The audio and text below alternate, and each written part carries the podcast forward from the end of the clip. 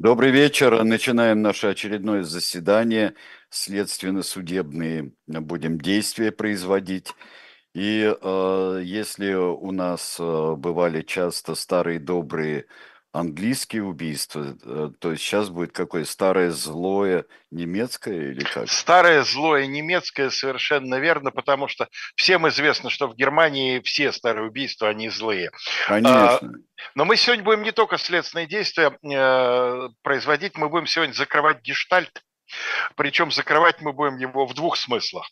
Во-первых, потому что сегодня будет идти довольно большой разговор о судебной психиатрии, чуть меньший, чем о судебной медицине, но э, тоже достаточно объемный. А во-вторых, э,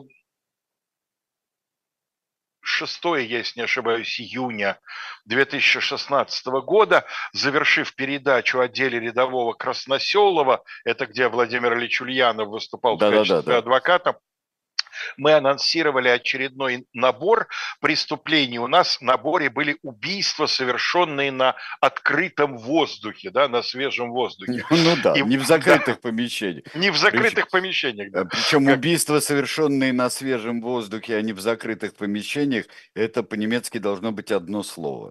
Безусловно. Да. Причем, я думаю, туда еще добавляется из серии что-нибудь с особой жестокостью и цинизмом. Да, да, да, да. Поверь, я сегодня немецкого языка, я об этом расскажу обязательно, гордясь собой. Я к сегодняшней передаче, он нахлебался по самый этот самый, э, потолок.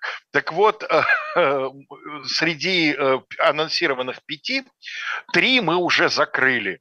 У нас было дело Мавры Волохова, обвиненной в убийстве мужа. У нас не так давно дело эм, Уильяма Кордера, убийство в Красном Амбаре было. И у нас довольно давно, еще в старые добрые эховские времена, было э, убийство на острове Бодом в Финляндии. Вот сегодня мы даем четвертое дело из этой подборки. Ну и останется у нас на когда-нибудь еще американское дело убийства семьи, семьи фермеров, то самое, которое легло в основу документально-криминального романа Трумена Капоте.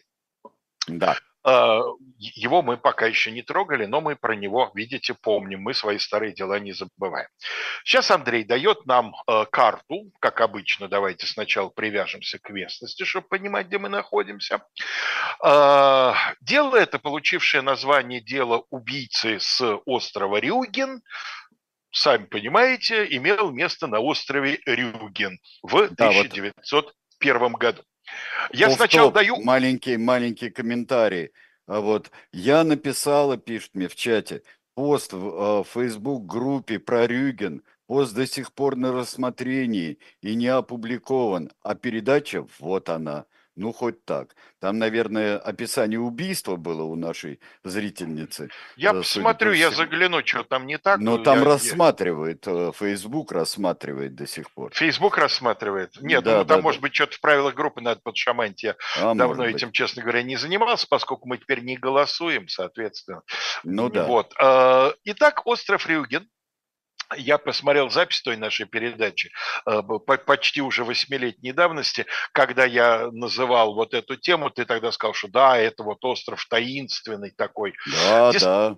Действительно, это один из э, крупных Балтийских островов. Не самый крупный, он самый крупный из германских островов принадлежащих Германии. Значит, он находится прямо у побережья э, Германии, недалеко от города Штральзунд. Сейчас у нас там через некоторое время, буквально через пару минут, будет большая карта острова, пока мы просто пытаемся понять, где мы находимся. Так вот, значит, это самый-самый северо-восток Германии, территория современной Польши совсем недалеко. Этот остров был населен человеком с очень давних времен. Там археологи нашли, находят стоянки первобытного человека. А во времена уже, так сказать, более поздние, в Средневековье, э, этот остров считается одной из прародин или одной из частей прародины э, европейского славянства. Вот там проживали племена в разных, понятных языках, в разных источниках, в разное время по-разному называемы, племена руянов, входившие в племенной союз абадритов, одни из последних европейских язычников, их будут христианизировать, по-моему, в XII веке. Мы в свое время немножко про этих абадритов говорили. Помнишь, у нас была передача про конфликт между императором и э, саксонским герцогом Генрихом Львом?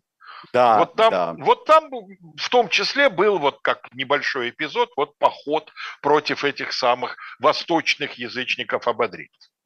Но к тому времени, о котором мы говорим, остров Рюген – это уже вполне благополучная, э, многими своими частями курортная зона.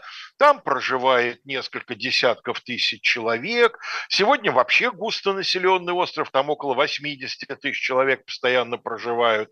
Он сейчас соединен, вот нам сейчас покажет Андрей э, карту, собственно, острова Рюген, нашу вторую картинку. Там вот если очень хорошо присмотреться, там он соединяется мостом с материком. Вот, остров такой очень причудливой конфигурации со всякими внутренними заливами и так далее, и так далее, и так далее. На мысе Аркона там древний храм находится, ну, точнее, то, что от него осталось, разумеется. Вот, а, значит, вот на этом самом благополучном, сытом таком Балтийском острове происходит совершенно страшное событие. 1 июля 1901 года Два мальчика, э, один восьми, если не ошибаюсь, лет, второй шести лет, братья, братья Штубе, говорят дома, мы пойдем поиграем. А что им не пойти поиграть? В школе каникулы, да я не уверен, что такие маленькие мальчики тогда уже в школу ходили, да? Они пошли поиграть и домой не вернулись. Их начинают искать. Сначала родители, затем соседи подключились, потому что у каждого такая беда может произойти. А вот происходит это все. Э, Андрей, верните нам, пожалуйста, карту острова Рюген еще буквально на одну секундочку, для того, чтобы показать, где это происходит. Вот там в правом нижнем углу я прям красным прямоугольничком название Герен, да? выделил. Да, это э, большая деревня Герен. Сейчас, насколько я понимаю, это такие уже глубоко курортные места, а в то время там и рыбаки жили, еще какая-то, значит, публика, и фермеры, разумеется, потому что на Рюгене, в общем, фермерство было весьма развито. Ну и вот, соответственно, начали этих самых э, двух мальчишек искать. Кто-то пошел к побережью, э, потому что, а черт его знает, а вдруг они в море полезли и что-то там с ними, не дай бог, случилось, все-таки разгар лета. Кто-то начал осматривать, опрашивать соседей, ну, в общем, рано или поздно добрались до леска, который прямо вот буквально за околицей деревни начинался. И в этом леске обнаруживают два детских трупа в совершенно, ну, таком не оставляющем ни малейших сомнений в том, что действовал человек либо безумный, либо, ну, в общем, некое зло с большой буквы «З». Трупы расчленены, головы раз, разбиты, размыщены чем-то очень массивным. Прямо неподалеку находится довольно большой камень со следами красной жидкости. Я специально так говорю, потому что для нашей сегодняшней темы это, э, значит, понятно. Животы вспороты, э, органы внутренние частично разбросаны на прилегающей местности. У старшего мальчика вынуто сердце, его так и не нашли в конечном итоге. Либо очень далеко было заброшено, и потом какая-нибудь там зверюга подобрала, ну, либо остается предположить, что убийца унес его с собой. Хотя это в картинку не очень вписывается, ну, мало ли чего, куда не вписывается. Я имею в виду в дальнейшую картинку. Э, естественно, что переполошился довольно быстро весь остров, какой бы большой он ни был. Естественно, что полиция начинает. А на Рюгене, конечно, есть свои полицейские участковые, но вообще управление полицейское находится на материке. Значит, оттуда прибыла какая-то бригада, полиция начинает эм, значит, опрашивать повальный сплошной опрос э, значит, местного населения, то, что называется подомовый обход, И довольно быстро выясняется, что находится свидетель, э, который э, в день убийства, накануне, мальчишек нашли на второй день, 2 э, июля, а вот 1 июля он видел их еще живыми и здоровыми. Вскоре после того, как они, отпросившись из дома, пошли погулять, значит, он их видел разговаривающим с местным жителем, молодым достаточно человеком, ему нет еще 30, ему под 30, Людвигом Тесновым. Этот Людвиг Теснов вообще-то местный уроженец, он из соседней деревни которая вот с э, деревни, где жили убитые мальчишки, а там от, буквально э, пар-тройка миль от нее. Э, он вообще местный уроженец, но его довольно долго не было на Рюгене. Он, закончив школу, вот куда-то уехал, работу искал, и несколько лет он не появлялся. И где он был, что он был, ничего про него не известно. Известно, что он э, подмастерье, он помощник столяра, э, вроде спокойный. Ну, единственное, что странноватый. Вот у него репутация странноватого молодого человека. Э, за девушками не ухаживает, время от времени выпивает.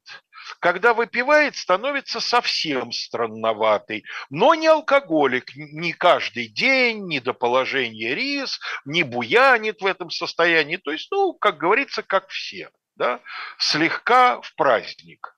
Кому-то же каждый выходной праздник, правда же? Ну вот, соответственно. Ну, бывает каждый день праздник, да. Ну, бывает ничего. каждый день праздник, но он не такой. Нет, у него не каждый день праздник. И как к работнику к нему особенных претензий тоже нет. Добросовестный, исполнительный. Ну а то, что он по-прежнему подмастерье, а пока не самостоятельный мастер, в Германии очень серьезно к этому относятся. Там пока сам себе хозяином станешь, можно и до 40, и до 50 в подмастерьях проходить. Так сказать, дело такое. А, и, значит, э, начинают выяснять, э, что с этим самым Тесновым, и выясняется, что э, несколько свидетелей в тот день, которые его видели уже после разговора с мальчишками, утверждали, что им показалось, что одежда его в каких-то пятнах. Так. Его спросили, он говорит, ну, а что вы хотите, я вам столяр или кто? Да, периодически я пачкаюсь, я с лаками работаю, я с красками работаю, я с мебельной морилкой работаю. Ну вот, тем не менее, как-то вот насчет пятен и общий его такой не очень, эм, как сказать, положительной э, репутации, полиция на него начала внимательно посматривать. А, и вот когда были произнесены вот эти ключевые, как потом выяснилось, слова а, «морилка», «мебельная морилка», то есть э, такой, значит, э, специальный химический очень едкий раствор, который используется для придания мебели нужного древесного оттенка, да, разные оттенки коричневого при помощи морилки. Можно. Ну да, даже красного и вплоть до черного. Ну там, да, там а, от, понятно, сос, от, от желтой сосны, там желтоватой сосны, до эбена, до черного дерева, да. Да, вот, ну, собственно, у каждого морильщика, у каждого столяра, естественно, есть свои секреты работы с ней. Но это очень действительно едкий такой состав, в общем, э, въедается и в одежду, и в руки. И вот когда следователь, следователь из э, следственного управления, которому было поручено это дело, услышал э, вот это словосочетание «столярная морилка», у него в голове начинает что-то смутно припоминаться. Какое-то вот где-то это сочетание жуткого убийства детей и вот этой самой столярной морилки, будь она неладна, где-то уже вот у него оно как-то, как мы сегодня говорим, бьется, стыкуется. Mm-hmm. И он, я уж не знаю, вспомнил он, или он полез, там сказать, в какие-то газеты, или он запросил архивы, или он коллегам обратился. В общем, каким-то довольно быстрым образом. Выясняется, что да, действительно, писали газеты. В 98 году, то есть всего за три года до описываемых событий, прилично далеко от этого места, в районе города Оснабрюк, это северная, северно, северо-западная Германия, это туда, к голландской границе, да, то есть это на противоположном конце страны по отношению к острову Рюген, э, произошла похожая жуткая история. Похожесть э, по очень многим э, позициям определяется. Значит, тоже двое детей. Только в этом случае это были две семилетние девочки. Ханна Лора Хайдеман и Эльза Лангемайер. А, значит, тоже сельская местность. Они утром ушли в школу. К обеду они должны были вернуться. Это была сельская школа, поэтому там такой большой обеденный перерыв. Дети идут по домам обедать, а потом к определенному часу приходят на вторую часть занятий. Поэтому к обеду они должны были прийти ну, в строго определенное время. Когда они обе не появляются, они жили по соседству, когда они обе не появляются к обеду, матери понеслись в школу, мало ли, да, что такое, может, в школе задержали, может, случилось что. Они прибежали в школу, а где? А им говорят, а где? А они не приходили сегодня на занятия. Так.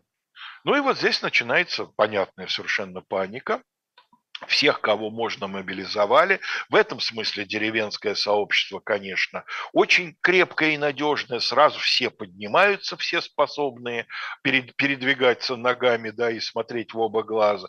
Начинают сначала всю деревню перерыли, естественно, обшарили, затем начали расширять круг поисков, и уже в сумерках натыкаются на тело одной девочки, и оно, я уж не буду повторяться, но в таком же состоянии, в каком как мальчишки будут, были, как да? на Рюгене будут обнаружены мальчишки.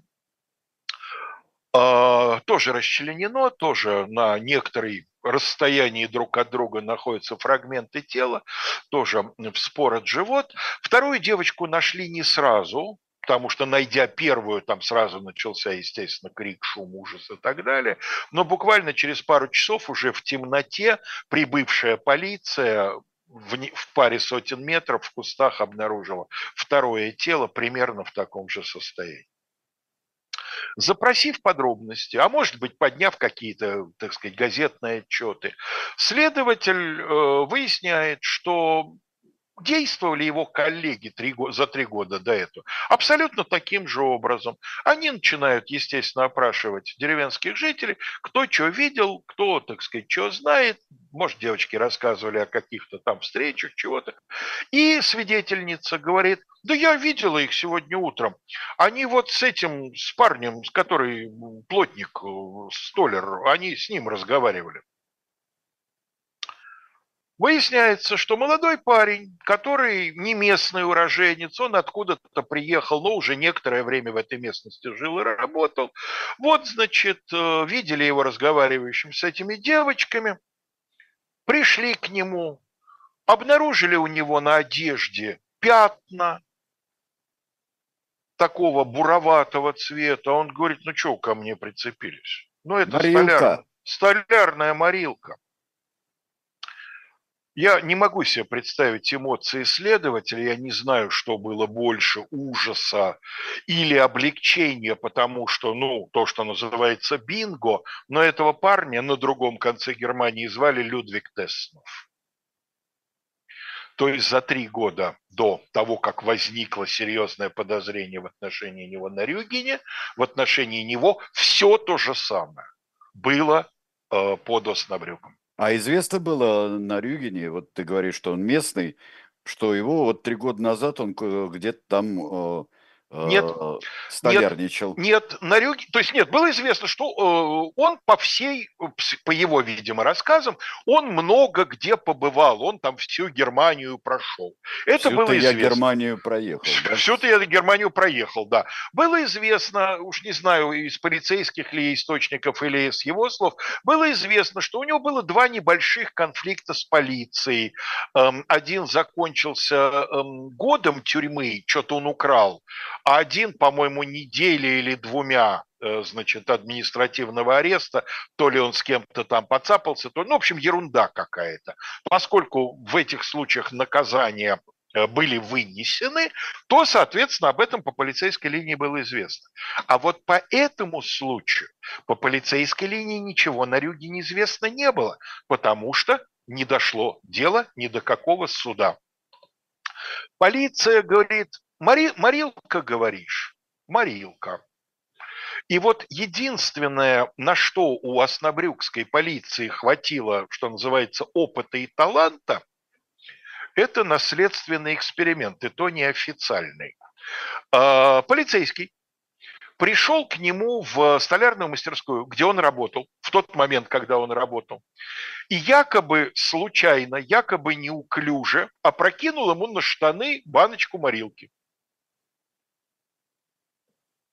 А потом сказал, ой, извини, пожалуйста, я тебе штаны запачкал. Ну, давай сюда, давай сюда. Я отнесу домой, значит, жена постирает, а мы тебе э, вернем их чистыми.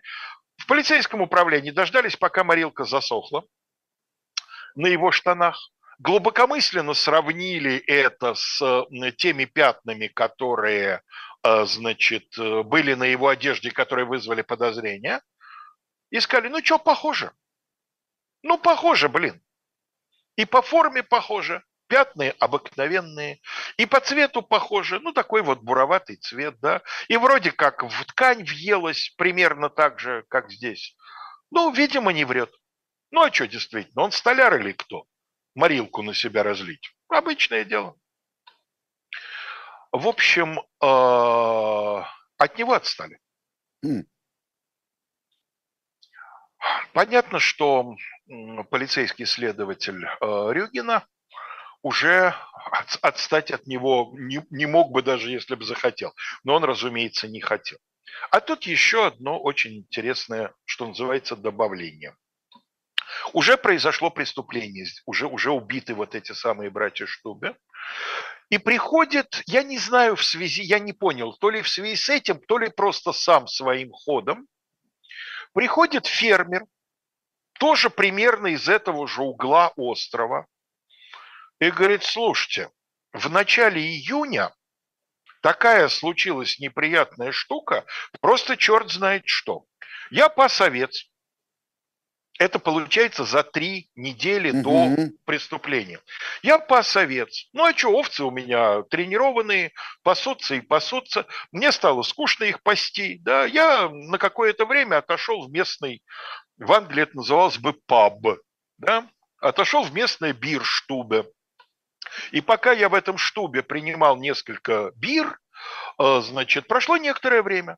Я вернулся на свое пастбище и обнаруживаю полдюжины овец, разре- зарезанными, и не просто зарезанными, а уже э, расчлененными. То есть туши отдельно, ноги отдельно, животы вспороты. И самое главное, блин, в смысле Химмельдоннерветер, обидное. Я его почти застал.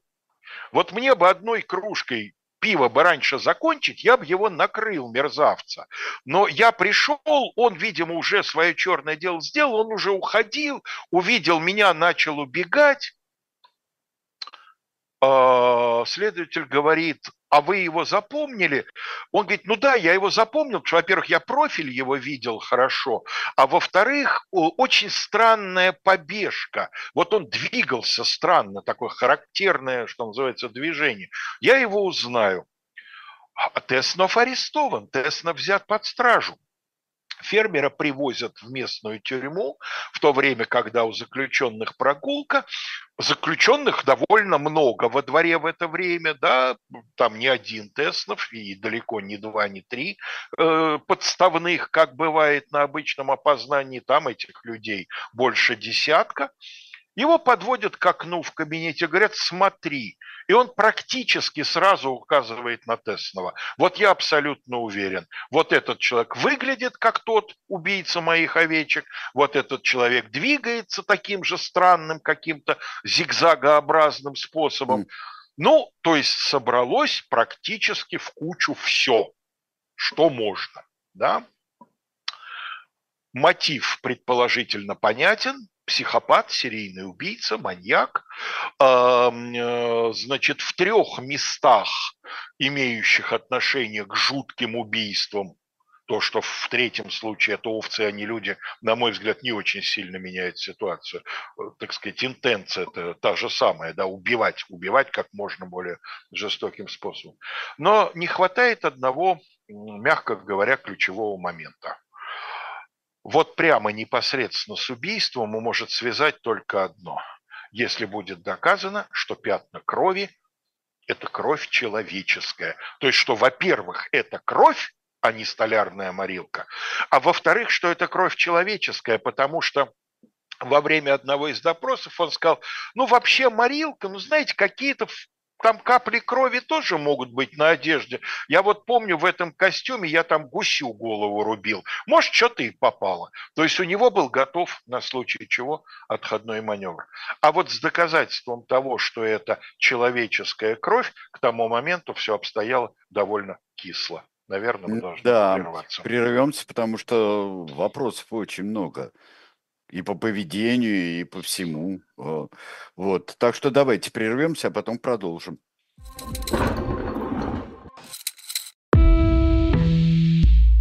Вы лучше других знаете, что такое хорошая книга.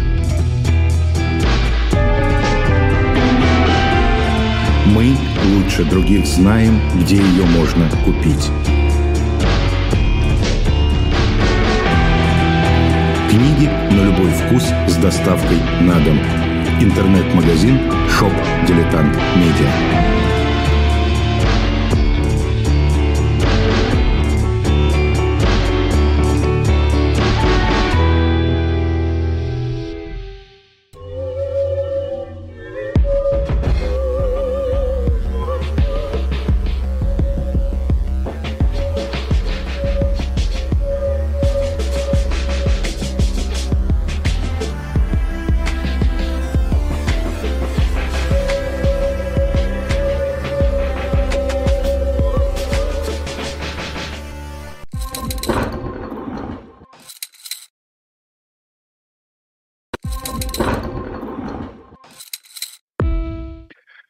Ну что же, а книгу, которую Shop Diletant Media вам рекомендует, это «Звездный мир» э, Михаила Горбачева. И э, вообще, э, чем больше я думаю, тем больше читаю и про это время, и вспоминаю, э, и э, в том числе, например, Владимир Пастухова, который и истоки вот той революции, которая случилась в 80-х э, годах, то, в общем-то, конечно, Э, именно Горбачевские реформы и расчистили практически все, а, что э, нужно было. Это не значит, что он один все сделал, не было никаких э, объективных обстоятельств. Нет, конечно, но вообще я думаю, что когда-нибудь мы оценим, оценим действительно полностью и без таких вот Э, эмоций, в особенности злобных, которые преследуют Михаила Сергеевича Горбачева и при жизни, и после смерти. Так что, пожалуйста, чтобы дилетант медиа, и уже э, физически вышла, э, вышла княжна Тараканова, все уже есть, как обещали 15-го, так оно и есть 15-го. И кто не верил в то, что она выйдет, и поэтому не предзаказывал, могут сейчас просто-напросто уже купить шоп-дилетант медиа. Вот все, что я хотел а, а, сейчас рассказать. А вот спросить а, хочется многое. Вот, вот эта история, вот повторяющаяся морилка. Ну, я не скажу, что он в морилке купался а, вообще, конечно, этот товарищ.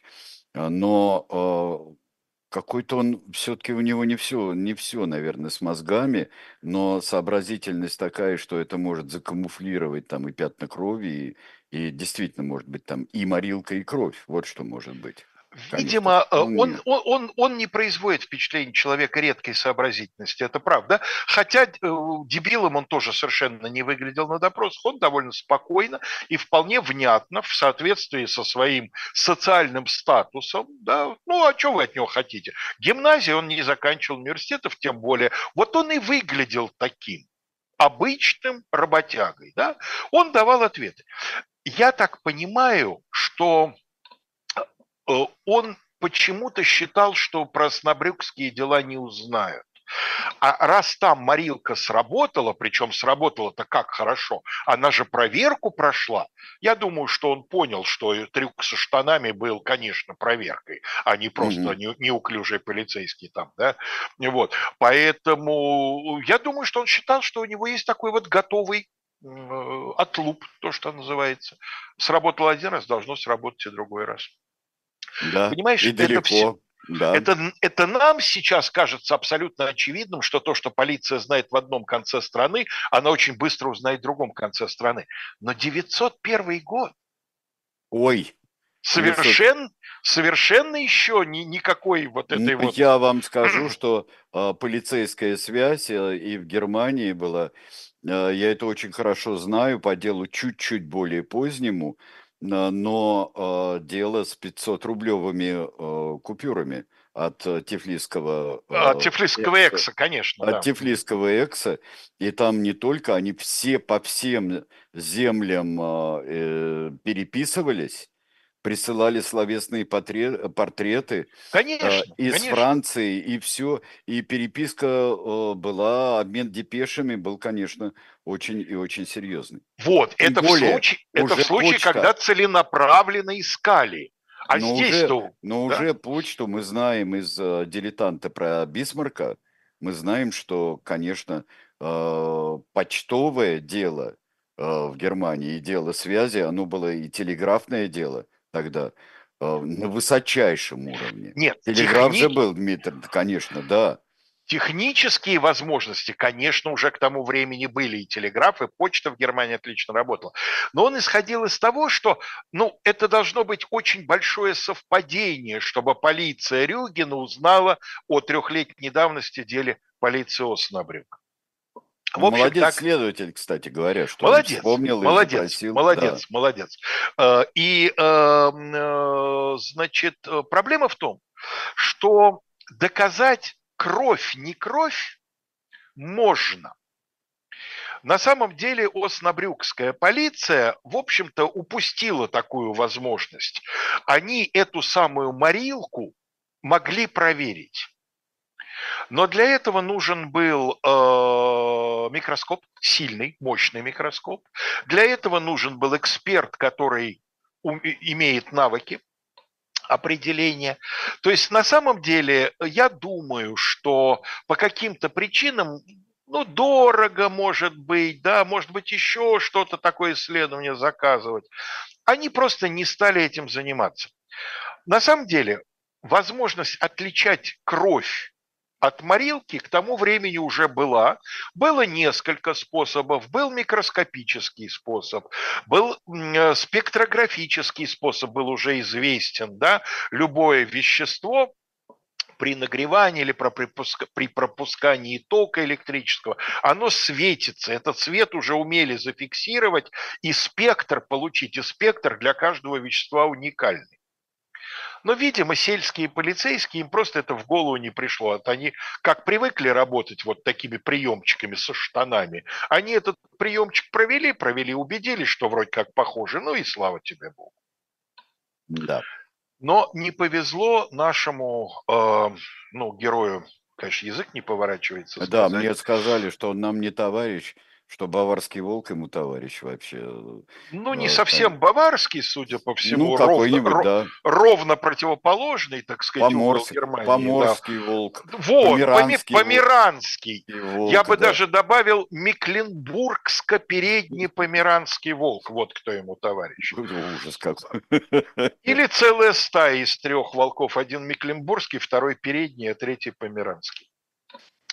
А, не могу удержаться и не привести цитату из э, одного из любимых произведений.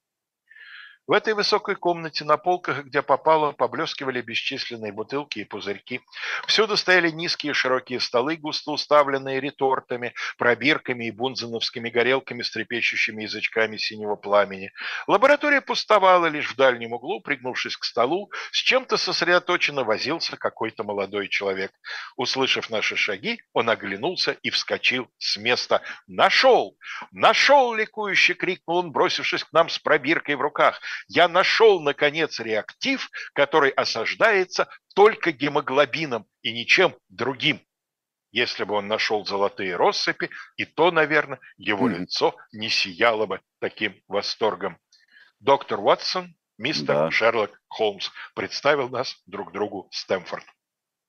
Естественно, узнали этюд в багровых тонах, первая глава. Доктор Ватсон после ранения приезжает в Лондон, мыкается, ищет квартиру, встречает своего университетского приятеля, и тот приводит его на Бейкер-стрит 21, 221-Б. Так вот, Холмс, и, кстати говоря, поскольку я нахватался, готовясь к этой передаче, Холмс дальше там довольно подробно описывает, э, значит, всякие методы, которые он пробовал. Действительно, все очень профессионально. Э, этого у Конан Дойля и этого у Конан Дойля тоже не отнимешь, скажем так. Угу. Вот. А Холмс вот как раз в этот день находит средства определить кровь или не кровь. Но доктор Уотсон появляется в Лондоне примерно в 1880 году, да, то есть более чем за 20 лет до э, убийств на острове Риген. Ну а вот теперь цитата уже не из популярного произведения, а из э, научного журнала. 901 год. Журнал называется «Немецкий медицинский еженедельник». И там появляется статья которой говорится, особый интерес представляет то, что мне удалось диагностировать человеческую кровь среди разведенной в физиологическом растворе сухой четырехнедельной давности крови человека, лошади и коровы при помощи моей сыворотки. Факт, который должно быть особенно важен для судебной медицины. Конец цитаты.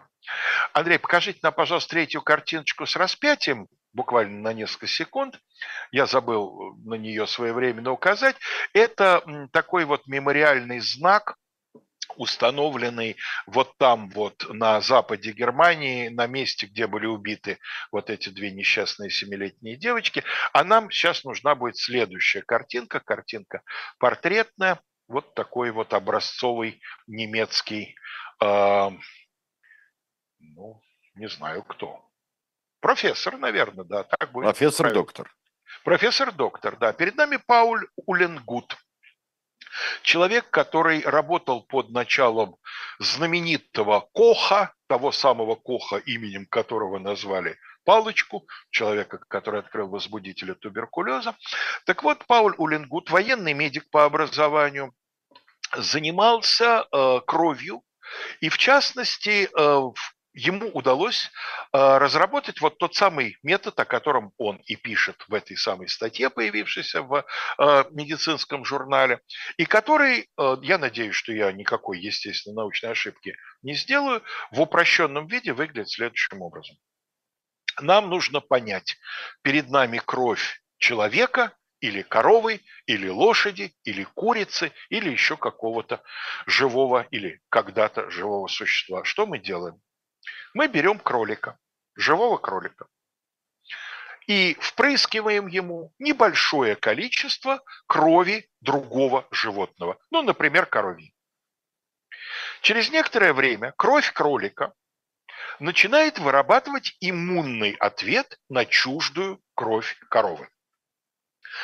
Через некоторое время мы берем у кролика некоторое количество крови и получаем ее сыворотку. Кролик при этом вполне возможно остается жив. Я всех, чья душа сейчас справедливо страдает за кролика, хочу сказать, да. что ни один кролик не пострадал во время этой передачи. Ну, по крайней мере, мог и не пострадать. Я, честно говоря, не знаю, что было с улингутскими кроликами, но вообще не должен был. Что такое сыворотка крови? Ну, это практически то же самое, что плазма Ой. крови, да? Только она лишена так называемого фибриногена. Сыворотку получают либо путем естественного свертывания плазмы, то есть нужно дать ей отстояться, либо, если торопимся, то можно этот самый фибриноген э, значит, осадить ионами кальция, а потом отфильтровать. Но в сыворотке все равно сохраняется большая часть антител. Вот они-то и, собственно, для нас и важны. Значит, получается прозрачная сыворотка. Теперь мы находим пятно крови на месте преступления или какого-то иного события. Нам нужно, у нас возникает гипотеза, что это кровь коровья. Что мы делаем? Мы соскребаем немножко засохшей вот этой субстанции, помещаем ее в физиологический раствор, грубо говоря, в соленую воду. Она там растворяется, поскольку мы взяли немного, то этот раствор тоже прозрачный. И дальше мы приливаем в пробирку сыворотку кроличью с антителами коровьей крови и вот эту самую растворенную предположительно коровью кровь. Если слитая останется прозрачным, значит ответ отрицательный. Кровь не коровья. Mm-hmm. А если она коровья, раствор помутнеет. Да. А, антитела кроличьей сыворотки, уже тренированные, жесткие такие, да, не принимающие, не терпящие коровью кровь, эту коровью кровь из прилитой второй пробирки, они ее осадят. То есть что нам нужно? Нам нужно получить как можно больше вот таких вот кроличьих сывороток на разных животных. Когда Улингут этот метод проверял экспериментально, его начальник, человек, видимо, очень дотошный даже для немца, они там, по-моему, сыворотки по 12 совершенно разным животным взяли. Причем диапазон был, эм, по-моему, от каких-то чуть ли не тропических животных до э, птицы домашней. И Уленгут буквально за две минуты, имея заранее подготовленные вот эти сыворотки, находил то, что было сказано. Сказано человеческую кровь, сказано коровью кровь, сказано. Единственная проблема, которая довольно быстро определилась. Э, значит, в случае, если близко родственные виды, то выпадение осадка все равно происходит. То есть курица или цесарка таким образом ну, да, не различишь. Да. Ну, и да. плохие новости для поклонников креационистской теории. Человек и обезьяна тоже не различишь. Не говори никому. Никому не буду. Тем более, что я просил, когда мы с Колой Махильгом заканчивали «Были о правах» э, два часа назад, я говорю, не приходите к нам сегодня бунт, с бунтом. У нас такая жуткая будет тема, что лучше я ему одному расскажу, но Андрей тоже уже тренированный послушает. Я надеюсь, что нас сейчас никто не слушает. По крайней да. мере, я предупредил. Короче, э, но... Ну, это жалуется на то, что много науки. Много науки, говорит Саша, кто, например. Кто на что учился? Мне нормально. Не забывайте, я это все готовил а сейчас начнется самое страшное. А то, что я сейчас буду говорить, я еще и переводил с немецкого.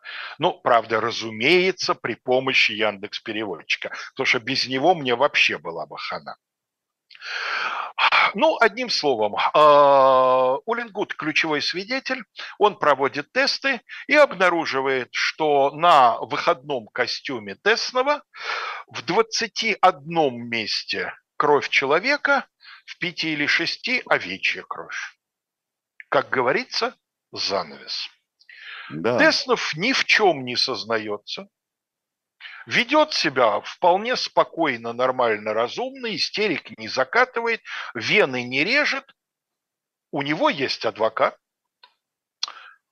а, суд присяжных, но кроме того, а, в этом деле, помимо битвы, вот интересно, что битвы микробиологов не случилось. Когда появляется, когда представляется новый метод экспертизы, то, как правило, такая битва случается, потому что защита выпускает целую команду специалистов той же специальности, что эксперт, который начинает говорить, а вот вы уверены в методике, а почему вы подумали, что вот это дает стопроцентный результат? Ну да, это хороший способ замотать. Ну, да, это, да, ну, да. Ну, ну, на самом деле, Сереж, это правильно. Ну, это правильно. А то придет а, какой-нибудь...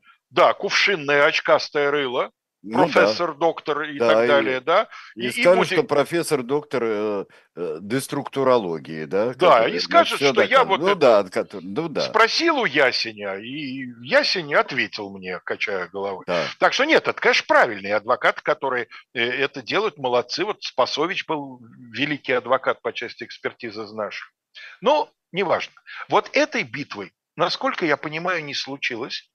Видимо, потому что адвокат э, значит, Теснова, э, его э, фамилия, его звали Рихард Франц, возможно, он довольно быстро понял, что это проигрышный вариант, что у Ленгута в руках нечто очень мощное. И он сразу выпустил другую команду.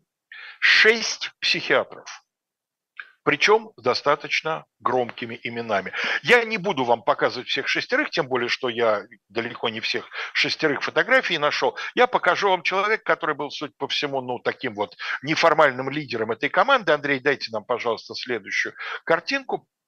Вот, перед нами Адольф, или Адольф, наверное, по-немецки, Эмиль Кнехт. Вот этот человек будет потом э, продолжать э, заниматься этим делом, и на процессе он один из главных экспертов, которые давали показания по психиатрической части. Значит, защита, по сути, не отрицает обвинений против Теснова. Они не оспаривают того, что, да, вероятно, перед нами убийца, двух братьев, двух девочек, потому что то дело тоже, а, значит, представили в качестве обвинения, и вот этих самых, значит, несчастных животных. Овец, да. Овец, да. Но, говорит защита, вы что хотите сказать, что он вменяемый? Ну, конечно, он не вменяемый, конечно, он безумен.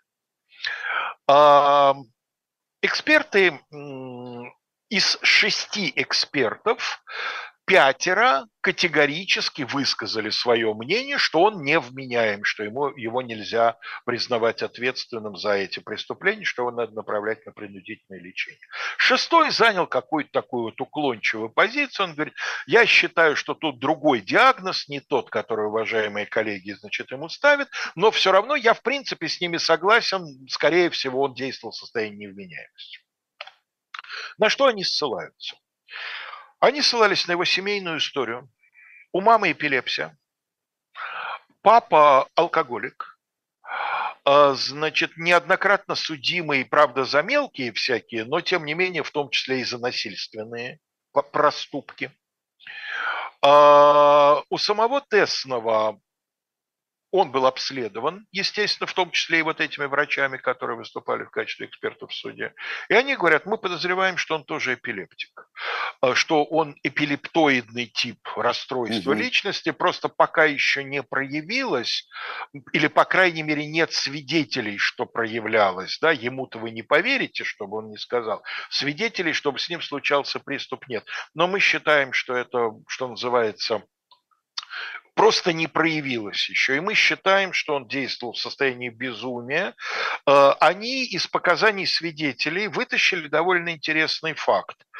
Он, судя по всему, накануне э, убийства овец ли, детей ли, он накануне убийства, именно накануне убийства он напивался. То есть похоже, что он приходил в какое-то вот состояние такое вот предвкушение, я не знаю, как это назвать, да, я не врач. Но, в общем, организм ему давал сигнал, и то ли он этот сигнал пытался глушить таким образом, то ли наоборот, он радовался этому сигналу и приветствовал его, э, значит, э, северогерманским криком «Прост». Не знаю. А дальше, вот все-таки за что люблю я нашу передачу? Ну, точно знаешь это дело. Я ведь это дело знаю очень много лет. Те, кто интересуется, конечно, узнали, оно описано подробно у Юргена Торвальда в веке криминалистики. И, конечно, я его помню с тех пор, 40 лет назад я о нем прочитал, может быть, даже чуть больше. Но вот ты уверен в чем-то 40 лет, а потом начинаешь готовить передачу, и выясняется, что было не так вишенка на торте. Среди всего прочего, я читаю э, английскую статью в английской Википедии, посвященную Теснову и вот этим вот убийствам. В, в русской Википедии нет статьи, есть еще в польской, но она гораздо более короткая. В английской довольно подробная. Я ее читаю. И в конце вижу такую странную фразу, стран... зацепилась за глаз. Я прекрасно знаю, что Тестова казнили. У Торвальда четко написано, Тестова казнили в 1904 году. В статье Мердеропедии, электронной энциклопедии убийств, четко написано, Тестова казнили в 1904 году. А тут я читаю, Теснова предположительно гильотинировали в 1904 году. Allegedly читаю я простыми английскими словами. Что за фигня, думаю я? Что ж предположительно? Предположительно гильотинировали, в смысле вы не знаете, чем приведен в исполнение приговор? Ну, Или да. в, каком, в каком таком смысле предположительно? И начинаю вяло копаться. И мне выносят большую научную статью, в печатном виде, я думаю, страниц 25, добротного немецкого текста, всего состоящего из Ярбухфюр психоаналитикун психопатологик. Помнишь, это был журнал, при помощи ну, да, которого конечно, бухгалтер да. Берлага Лага, пытался да. подготовить себя алиби, да? да? Точнее, не алиби, а невменяемость. И вот, этот текст, пятое десятое. Большое спасибо Яндекс переводчику, я разобрал. А, не казнили его. Дальше история была такая. Значит, психиатры потребовали, чтобы его отдали им для дальнейших исследований. Тем временем, э, значит, э, адвокат накатал апелляцию в земельный суд. Земельный суд через несколько месяцев приговор подтвердил. Смертная казнь. Более того, приговор с немецкой пунктуальностью гласил две смертных казни плюс два года тюрьмы. По одной смертной казни за каждое из двойных убийств и два года тюрьмы за овец. За, да за овец. Так что овцы тоже были отомщены. После чего, значит, психиатры э, дают категорическое заключение, что он невменяем. Дело в том, что в э, тюремной больнице, где он находился, с ним случается приступ эпилепсии. Вот оно, говорят психиатры. Вот вы хотели, вот вы спрашивали, вот мы на суде еще не могли утверждать категорически. Вот вам, пожалуйста, эпилептоидный тип расстройства личности. Потом эти припадки с ним будут происходить регулярно. Я понимаю, что сейчас кто-нибудь скажет, а, это он имитировал. Э, сыграйте. Вот как Гамлет говорил, да? Сыграйте на флейте. Ну да. Я, я не умею принц. Э, а на мне вы хотите сыграть. Да, да, а вы хотите на мне. С, с, сыграйте, сымитируйте приступ эпилепсии. Причем при психиатрах. Не надо при домашних. Домашние вам поверят. Вот. Э, а вы при психиатрах сыграете приступ эпилепсии, пожалуйста. Ну, короче, в общем, долго ли, коротко ли. В 906 году пересмотр дела. Пересмотрели дело, опять две смертные казни и два года за овец. Но Верховный суд имперский суд, еще пока Вторая империя да, в Германии. Имперский суд от греха подальше. В Германии в это время расцвет, бум психиатрии. Верховный суд отменяет приговор и заменяет на пожизненное заключение, которое он будет отбывать в специальном психиатрическом учреждении. Ну и, э, значит, э, последний, Андрей, на сегодня последняя картинка. Знаете, что это за штучка с орлом, да, нацистским? Ну да, да, да. да. Это э, директива Гитлера о проведении так называем, о, о проведении комплекса мероприятий, я бы сказал, которое называется «Акцион Тиргартенштрассе Фир».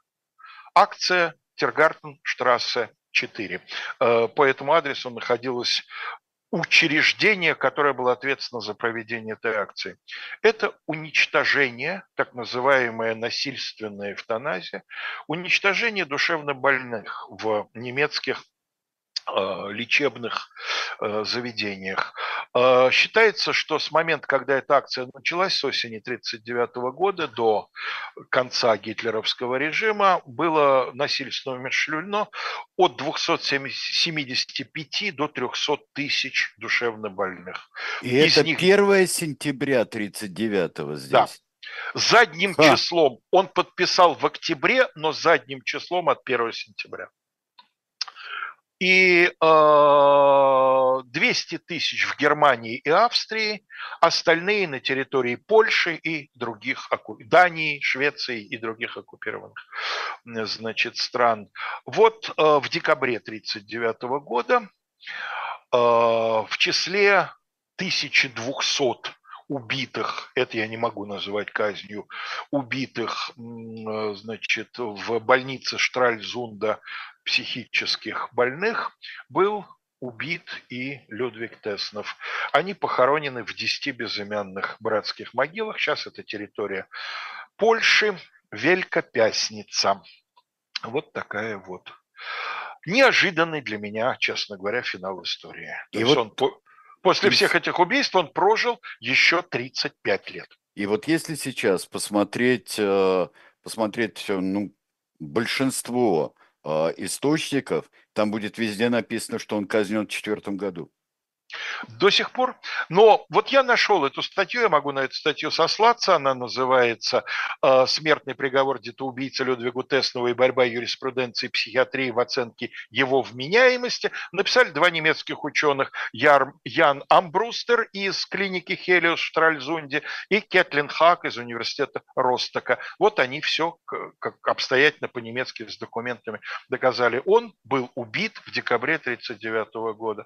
А Паулю Лингу Гуд, замечательный ученый, который очень много всего полезного помимо этого метода открыл, открыто сотрудничал с нацистами, подавал списки своих сотрудников в 1933 году, сотрудников евреев на увольнение – просил давать ему неевропейских пленных для того, чтобы проводить на них какие-то медицинские эксперименты в 40-е годы. Его не посадили после войны, но когда выяснилось вот эти, все эти подробности, то э, в двух городах, в одном он родился, в другом умер, где улицы были названы его именем, это имя у них было отнято. Да. Вот такая нелинейная история. Да, она очень нелинейная, да. И, э, и конечно, э, вот как век-то начинался, да? А, Здесь рубеж веков. А продолжался как? И продолжался как. И как продолжался. И тут вот только можно развести руками. Да, это поразительная совершенно история и преступление, и э, какого-то совершенно другого наказания. Да, вот я тоже да. об этом подумал. Это наказание по какому-то другому ведомству. Да, да. Спасибо большое, спасибо большое. Мы с вами э, по четвергам в 18 часов э, на, э, на канале «Дилетант» встречаемся. Завтра, кстати, у нас на канале «Дилетант» будут с Айдаром Ахмадеевым «Дилетанты», тоже в 18 часов. И мы попробуем посмотреть на те документы, которые опубликовала у нас в журнале Нина Хрущева о падении Берии. И это очень сложная эпоха, но я впервые увидел автографы Берия, который написал, писем, которые он писал из тюрьмы Хрущеву и другим своим бывшим бывшим друзьям и соратникам. Вот поговорим об этой истории, о попытке Бериевской э, оттепели э, э, март-июнь 1953 года. Спасибо. Всего вам доброго. Встретимся. Всего, всего всем доброго.